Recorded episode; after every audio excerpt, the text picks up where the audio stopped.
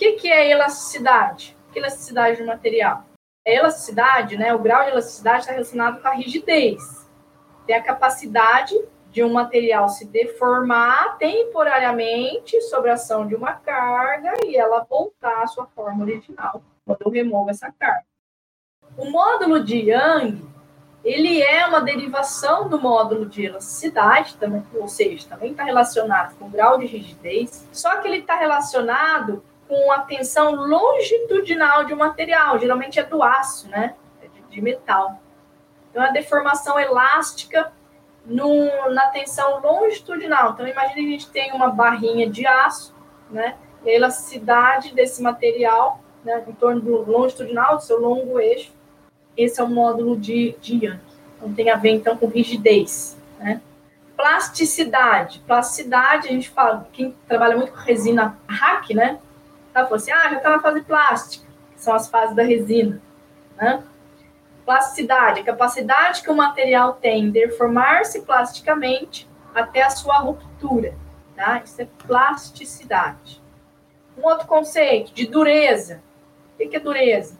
É a propriedade que o material tem de oferecer alteração física, se opor né, às alterações físicas, como penetração, abrasão e arranhão.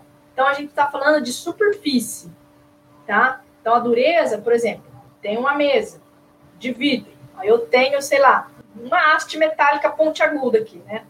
E aí eu pressiono, ele vai fazer uma indentação. Dependendo de como está essa indentação, eu tenho material duro ou não, tá? Mas é com relação à penetração, a arranhões, é superficial, tá? Isso é a dureza. A resiliência é a máxima energia de deformação que o material pode absorver por unidade de volume sem ocorrer a deformação plástica. Então, a resiliência é a máxima energia que o material absorve. Então, ele está recebendo uma carga, está tendo uma energia ali, ó, mas ainda não ocorreu a deformação plástica. E a friabilidade? A friabilidade é uma propriedade das cerâmicas, do vidro. Por quê? Porque não é um material resiliente ele se quebra, ele se parte em vários fragmentos, né? O vidro, a gente bateu, ele, um, espatifa, tá? Então, isso, isso é friabilidade. Cerâmica é a mesma coisa. A cerâmica, você não vai ver ela envergar, né? A hora que fez uma pressãozinha, ela, pum, praticamente se desintegra, né? Tudo bem? Então, esses são conceitos de física, ok? Ductibilidade. Uh, ductibilidade é a capacidade do material ser esticado ou alongado sem se romper, né? Capacidade também de ser feito fio, né? Pode ser alongado sem se romper. Tenacidade, capacidade de um material absorver energia e deformar plasticamente antes de fraturar. Maleabilidade é a capacidade de um material ser deformado em diferentes formas. Então, geralmente é uma massinha, né? Uma massinha de modelar. Maleabilidade. Então, ele pode ser deformado em diferentes formas, tá? Então, tudo isso, gente, são conceitos de física que a gente estudou lá no ensino médio.